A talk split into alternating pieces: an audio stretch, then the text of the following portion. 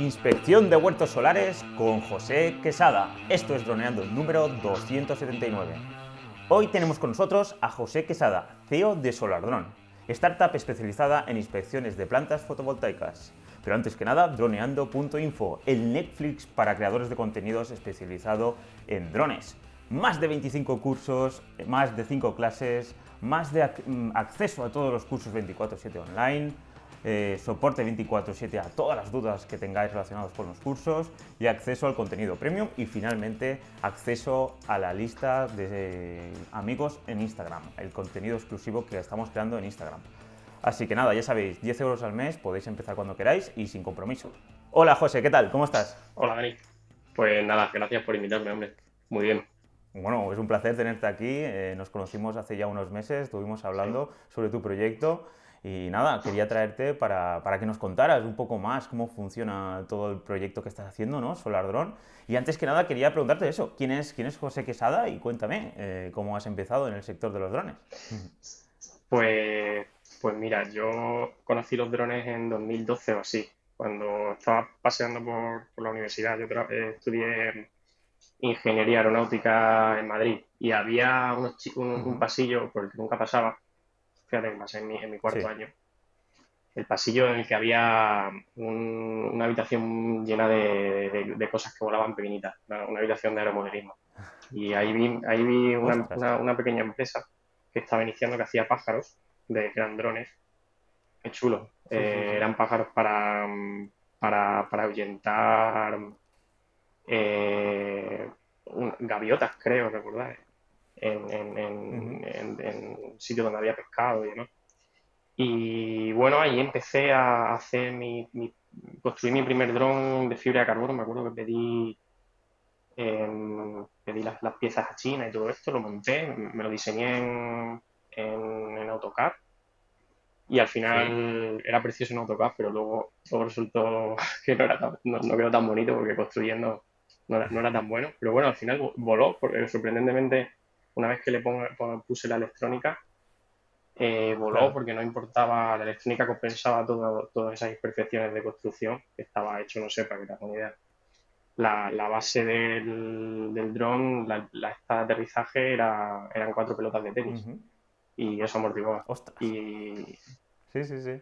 Y bueno, y eso fue un poco el inicio. Luego volví a, luego volví a Trujillo cuando terminé mi Erasmus y y Trujillo está rodeado de plantas solares. Eh, allí se construyó, la, allí se construyó la, planta solar más grande de Europa por 2008 o así. Ahora, ahora ya no es la más grande de Europa, obviamente, la han superado por 10 o así, o más. Y, vi que había un problema eh, que resolver. Y conectaron los puntos ahí, ¿no? Conectaron el punto en 2012 y luego con, con, 2015, eh, drones y plantas solares eh, y bueno, eh, fue sorprendentemente obvio eh, encontrar esa, esa, conexión. Porque antes de, que tuvieras esa solución con drones, ¿cómo el sector de las placas solares solucionaban este problema? Pues andando, a pie, o sea, se iba, en, se iba módulo por módulo. Vale, aquí, aquí lo que ocurre es que los módulos fotovoltaicos se, tienen un sistema de monitorización que abarca grandes cantidades de, módulos. Entonces, pequeños problemas no se, no se detectan. Pequeños problemas forman una acumulación de grandes problemas, de pequeños problemas forman un gran problema y indetectable para los sistemas de monitorización clásicos. Y la única solución era ir módulo por módulo andando. Se tardaba en la planta de, mi pueblo, que es como de, mi pueblo de grande, se tardaban como tres meses en inspeccionar por dos personas. Ahora, la ahora nosotros la hacemos en igual tres días o algo así. En tres días estáis haciendo lo mismo que dos personas en tres meses. Claro, y ahí... Wow, entonces es un producto increíble que soluciona un problema... Bueno, a ver, lo que hace es abaratar costes claro. el mantenimiento de, las, de los huertos solares. Claro, es una, es una disrupción. Ahí, ahí aprendí un poco una de las primeras lecciones de eh, empresa. Es que si, si tú eh, mejoras un, si tú introduces una tecnología nueva, que los drones al principio eran muy obvio, pero los drones al principio pues daban miedo, tú le ibas a la gente y no creía, no creía que se pudiese hacer igual. Mm, ahora yo te digo, parece una obviedad, pero parece una tontería, pero En ese momento había mucha resistencia, de hecho hay un concepto por ahí que es resistencia a la innovación. Pues no, no, era, no, era, no era tan obvio, pero si, si, si, tú con si tú con esa disrupción que entras en el mercado mejoras un 20 o un 30%, eh, solamente, entre comillas, lo, lo, actual va a ser complicado porque va a vencer esa resistencia. Pero aquí multiplicamos por 10. O sea, multiplicamos por 10 la rapidez, multiplicamos por 10, dividíamos por 10 el coste, es decir, un orden de magnitud. Cuando, cuando, cuando, cuando consiguen mejorar un orden de magnitud esas dos variables clave que son el coste y la rapidez, pues digamos que la magia ocurre y, la tecnología se introduce. Sí, sí, entonces eh, la pregunta que te iba a hacer ahora, eh, ¿hay trabajo en el sector de inspección de huertos solares con drones? Vamos, la respuesta es sí, ¿no? España está llena de, huertos solares y, entonces entiendo yo que, estaréis en, la ola de la cresta, ¿no? Pues a ver, no es, un mundo fácil, eh, no quiero que parezca eso, sí que hay trabajo. Nuestra experiencia es necesitamos pilotos, no los encontramos y, mm, lo que estamos haciendo es que hemos creado un, curso para obtener de ahí los pilotos que necesitamos. Eh, el mercado se va a multiplicar por, por 3 eh, aproximadamente a 2030. Estos son, son números del año pasado. Es posible ahora con la guerra de Ucrania que, que un poco el contexto histórico, el contexto socioeconómico ha cambiado es posible que incluso aumente porque ahora queremos ser más, queremos tener más independencia energética y de, todo. Claro, ahora el gas ruso ¿no? y el petróleo ruso, el objetivo es quitarlo en los próximos años, entonces se invertirá muchísimo más en huertos solares. Y es más, aquí en Oslo, por ejemplo, José, eh, es un país que prácticamente la incidencia del sol es mínima y también eh, están invirtiendo muchísimo en lo eléctrico. Está todo lleno de Teslas, está todo lleno, los edificios están todos llenos de placas solares que se van moviendo. Así que, vamos, yo creo que es un sector increíble. Y luego hablaremos de la internacionalización, si estáis pensando en, ir a otros países, porque claro, eh, en España, pues bueno, eh, ya sabemos de que, como bien has dicho al principio, somos, somos bastante reacios a la, tecnología y hay veces que más vale salir un poco fuera de nuestra zona de confort, ¿no?, de España, y luego volver ya siendo internacionales, algo parecido al fútbol, y para que nos respeten y digan, ah, pues sí, tienes razón, esto hará que ahorremos costes. Así que la verdad que, está súper guay. Así, la siguiente pregunta. ¿Qué tipos de trabajo realizáis con, los, con los drones? ¿Es simplemente con lo que has dicho, coger los drones, hacer y, pues intentar lo que hacían estas dos personas o, hacéis más, más trabajos? Pues sí, es que en, solar lo que ocurre es que esas pequeñas pérdidas que hablamos antes acumulan una gran pérdida. Entonces, básicamente, nosotros encontramos esos problemas y tratamos de, de dar la solución. Eh, es decir, lo que estamos haciendo es salvar energía que potencialmente se iba a destruir y, la aprovechamos. Y, te sorprendería la cantidad de, energía que se está desaprovechando por la mala por la mala gestión eh, política. Eh, de, hacer leyes no es, fácil y bueno, aunque aquí se ha conseguido un buen equilibrio, hay todavía hay algunos, algunos agujeros. Y bueno, pues el, piloto que hace, pues va, va a planta eh, con su equipo, que se lo, se lo damos nosotros, vamos, no, que sea suyo. Eh, eh, pues, tiene todo planificado en, las aplicaciones de, gestión de, de, rutas de vuelo y, y bueno, ve la planta si hay complicaciones, si hay que hacer alguna parte manual, alguna parte automática. Siempre tratamos de hacer la parte automática eh, todo automático, pero siempre hay pues algún eh, algún cable de, alta tensión promedio y hay que hay que mm, hay que pilotar a mano, por eso siempre tratamos de, buscar pilotos que estén experimentados, que tengan, lo recomendamos que, que vuelen en casa, aunque sea con los drones estos de Amazon de 40 euros, eso, eso mejora muchísimo la habilidad.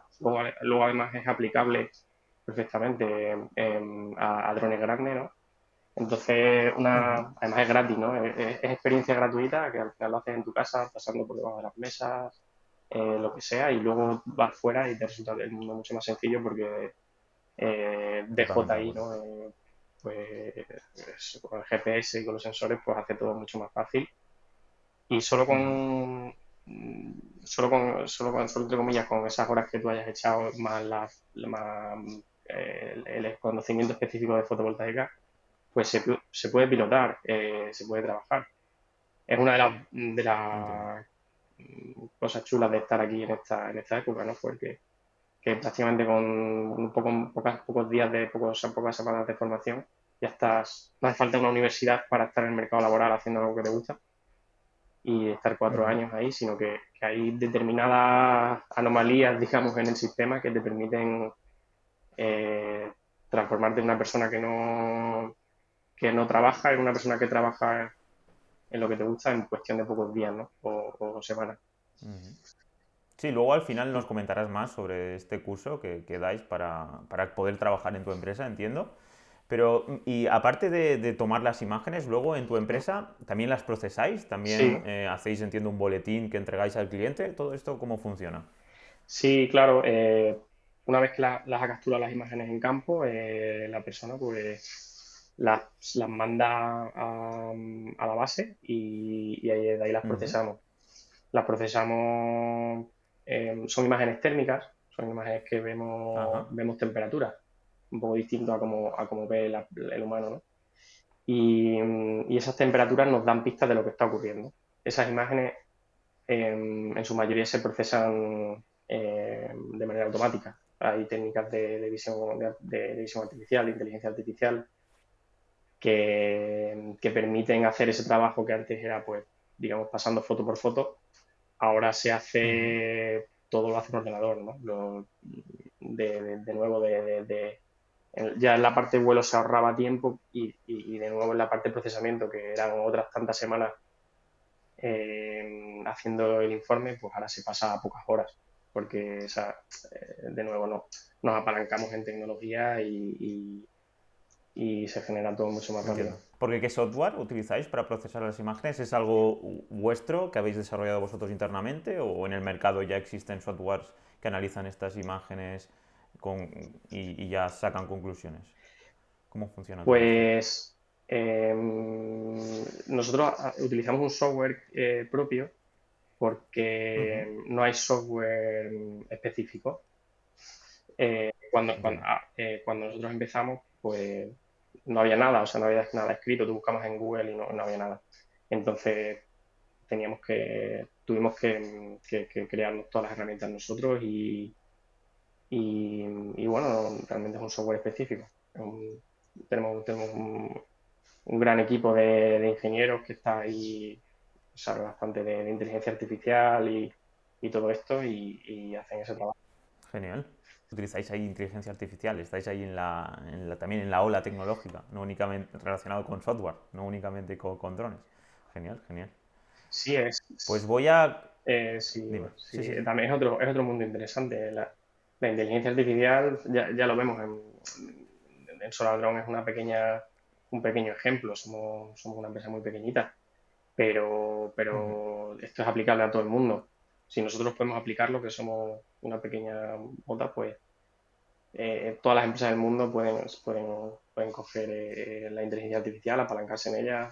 todos los directivos yo creo que de hoy en día deberían conocer la IA. Sí, sí, totalmente de acuerdo. Al final lo que permite la inteligencia artificial es, como hemos dicho antes, ahorrar mucho más tiempo y sobre todo pues crear productos que son muchísimo mejores que lo que haría pues un, humano. Claro. Así que voy con la primera pregunta que nos hicieran en Instagram, que esto lo compartimos pues la semana pasada. Y voy con que, que, va relacionada con las cámaras. Con Rafael Liscano nos pregunta, ¿las cámaras instaladas en los drones que utilizáis son tan precisas como una FLIR? Entiendo que, se refiere a la marca FLIR, que, he estado mirando y es una de las empresas que entiendo yo más a nivel de tecnología que más está invirtiendo dinero en esta tecnología. Así que, no sé, cuéntanos, ¿qué, cámaras estáis utilizando? Entiendo yo que las de DJI ya, has dicho antes, ¿no? Pues mira, antes DJI y FLIR eran amigos. Efectivamente, FLIR, que es un gran productor de, cámaras térmicas, tiene no sé si el mono, casi el monopolio, tiene una gran parte del mercado.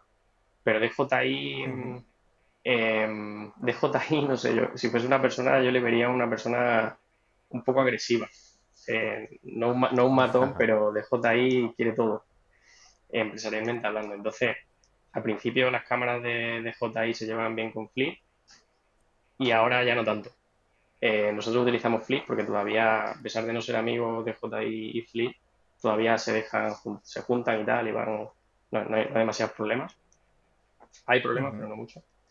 Y, utilizamos Flip, son, son cámaras muy precisas. Em, aunque DJI está consiguiendo prácticamente la misma precisión. Y son cámaras muy caras. Creo que como consecuencia un poco de, ese monopolio casi que tienen. Ahora Flip está bajando todo eso está abrazado. al entrar otra competencia, ¿no? Al entrar DJI con sus propias cámaras. Claro, DJI. está... al, final, al final DJI lo que ve es, joder, este nicho de cámaras térmicas en drones, que ahora mismo lo tiene Flip y encima gracias a mí, pero yo tengo el poder. Pues entonces dice, bueno, pues le, quita el medio. Así es. Yo tengo el dispositivo que vuela. Yo tengo el software de la aplicación. Yo tengo, sí, prácticamente Sí, sí, tienen pues lo que podríamos decir el ordenador, ¿no? Podemos decir, eh, cuando antes en el software, ¿no? Pues ahora aparte crea su, su hardware y, y, las cámaras, que no únicamente son cámaras para, como nosotros, para crear contenido audiovisual, sino también ahora pues para coger, pues eso, eh, imágenes eh, con, con, temperatura, que, la verdad que, que, es una tecnología que, por ejemplo, yo desconocía totalmente pero que veo un uso increíble, la verdad.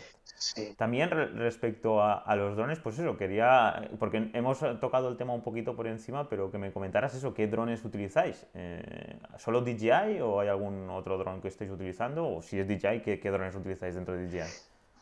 Eh, utilizamos solamente DJI. Uf, la verdad es que la, primera vez que, que cogí un DJI flipé en colores. Mm, se me han estrellado tantos drones que no quise ya volver a hacer drones. Eh, así que utilizamos DJI y las plataformas son el Matrix, la Enterprise, la Matrix, el Matrix 200 y el Matrix 300. Y ahora estamos viendo para, para, ver si nos sirve el, Matrix 30. Pero sobre todo eso. Eso es lo que te iba a preguntar ahora. ¿Qué, qué opinas del nuevo DJI que, que ha sacado pues, de Matrix, la versión Enterprise, del 30T y, el, y la versión 30?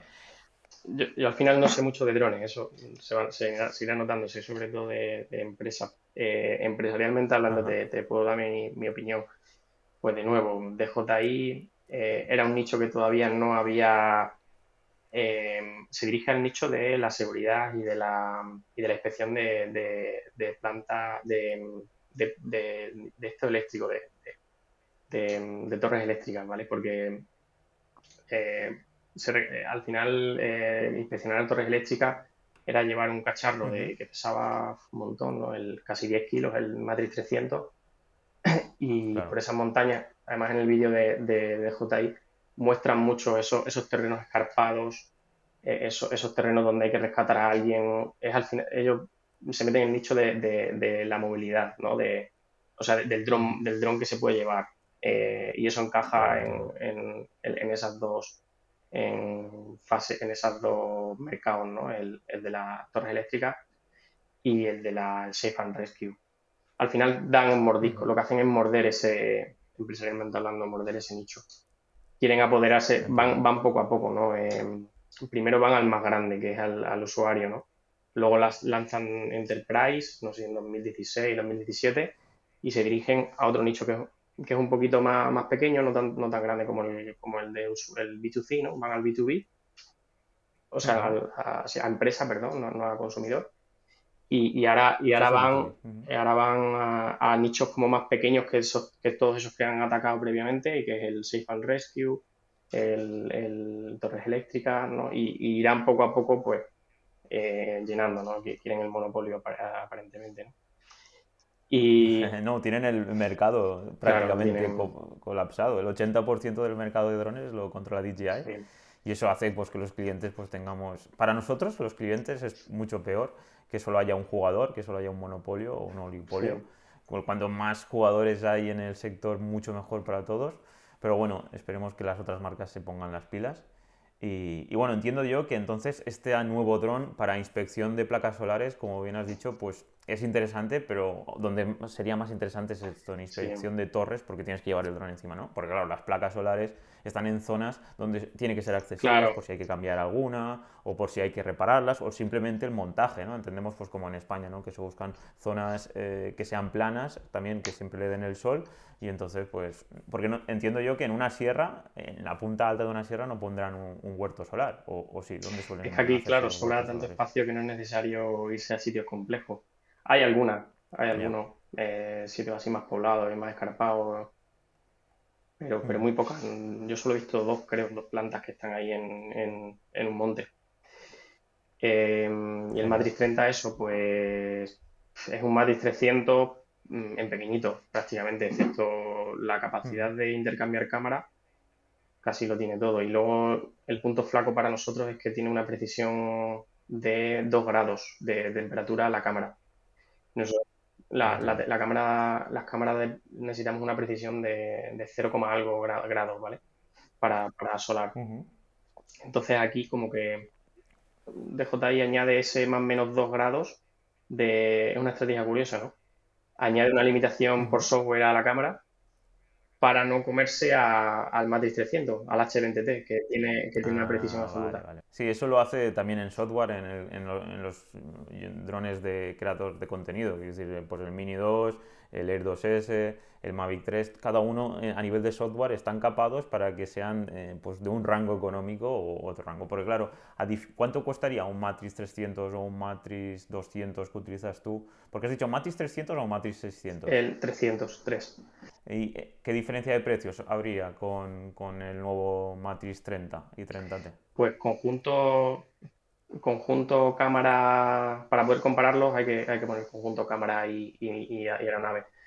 Conjunto cámara y aeronave, unos 23K y el Matrix 300 y el, y el otro, el Matrix 30, creo que está en 12 o así.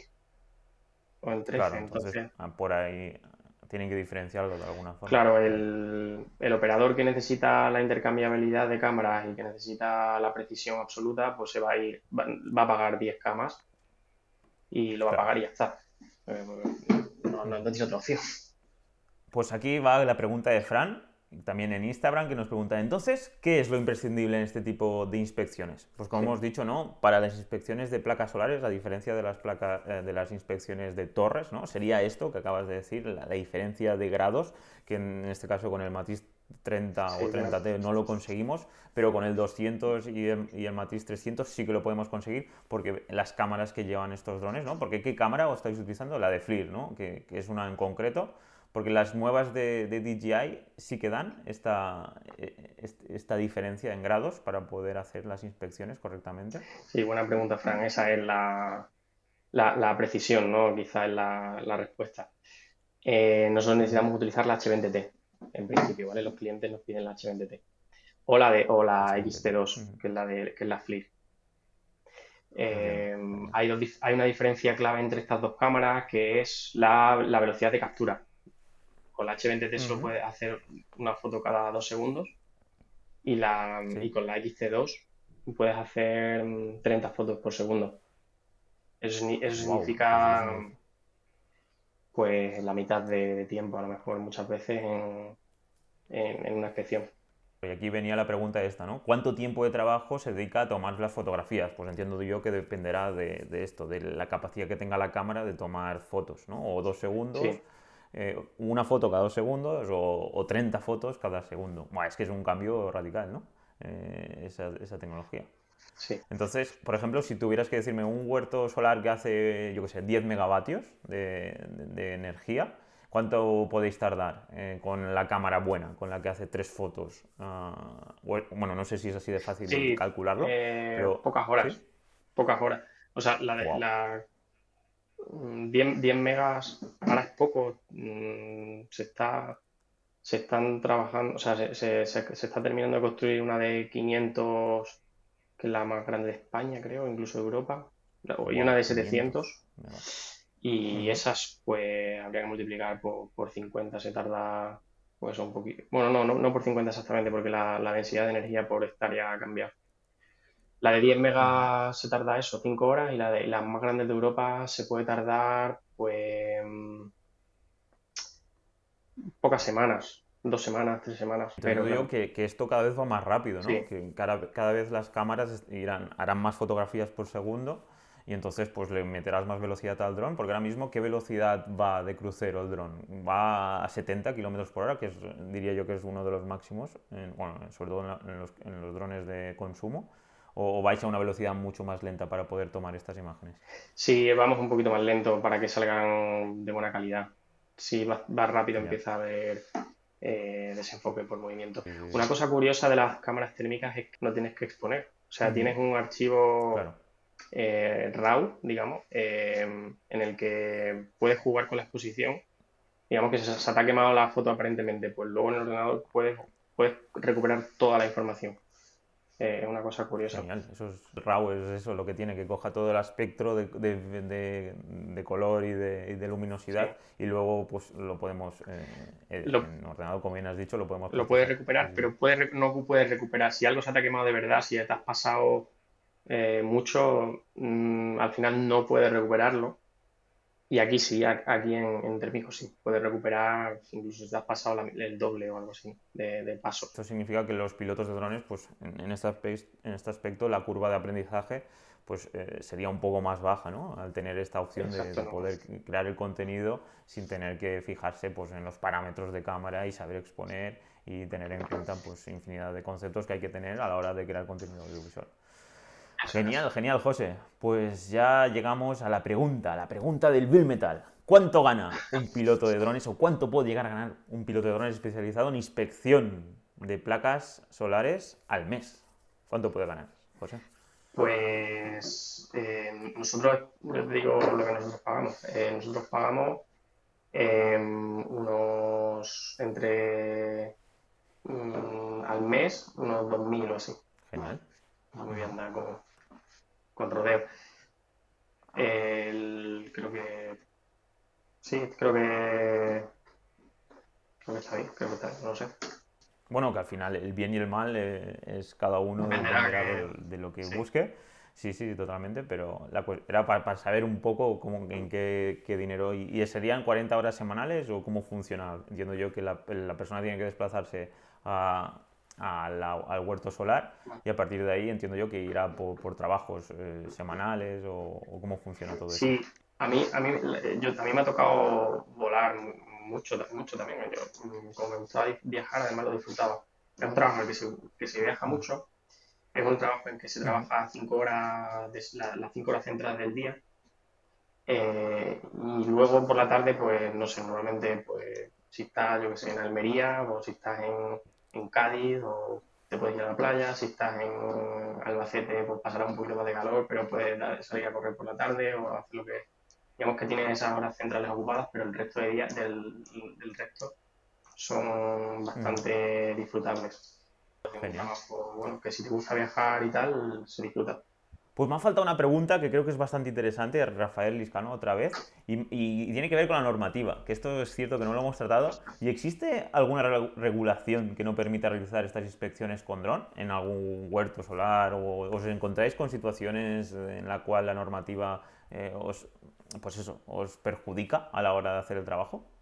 Las, eh, eh, plantas están en un escenario muy favorable. Te, te fijas, ¿no? Porque están muy alejados de la de núcleos urbanos y siempre del campo y tal. Eh, las únicas complicaciones son cuando, trabajas cerca de un aeropuerto y, y, cuando se hacen inspecciones en, en, dentro de ciudad, dentro de, de polígonos industriales. Ahí son las zonas más complicadas. De todos modos, em, es relativamente sencillo. La, la, normativa ha ido siendo cada vez más dócil, más fácil de comprender y, y cada vez hay más, más, profesionales que te ayudan en gestorías a, a, llevar esto a cabo. Incluso si, si te pones tú a leer las cosas a esas, al final lo acabas sacando. Está muy, está muy desordenado, pero realmente es eh, una vez que superas la barrera del desorden y empiezas a ordenar el contenido de en tu cabeza, se comprende bastante fácil, bastante rápido. O sea, en dos o tres horas ahí bien concentrado, se puede llegar a comprender todo bien y hacerlo tú todo. Eh, pero claro, ahí está tan mal organizado que se ve que se va a Sí, lo cierto es que todos estamos esperando a que, que salga el nuevo decreto de ley, a ver si todo se organiza un poco y no hay tantos, podemos decir, tantas situaciones en las cuales no hay una explicación. Pero entiendo yo que en tu nicho, pues sí que si sigues los pasos, al no estar en, cerca de, espacios urbanos donde hay núcleos y donde se acumula mucha gente, pues entiendo yo que no tendrías problema de, siguiendo estos pasos que dices, pues solicitar los permisos y poder realizar el trabajo. Sí. Así que voy a pasar ya con las últimas preguntas que también van relacionadas un poco con la empresa y de Sergio Rouco y de Boni que tratan de lo mismo. ¿Se puede trabajar en vuestra empresa sin haberse formado con vosotros? Y pregunta también, ¿buscáis gente para currar? Pues sí, buscamos gente para currar, pero como nos hemos comprometido a, a coger de la gente que estamos haciendo el curso. Mm, no, es que hagamos 20 cursos al año, hacemos muy pocos cursos al año. O sea, al final son mm, muy pocas personas de las cuales eh, cogemos a esas personas. Necesitan una formación, necesitan que, cuando los llamemos pues estén ahí disponibles eh, con la formación que nosotros necesitamos.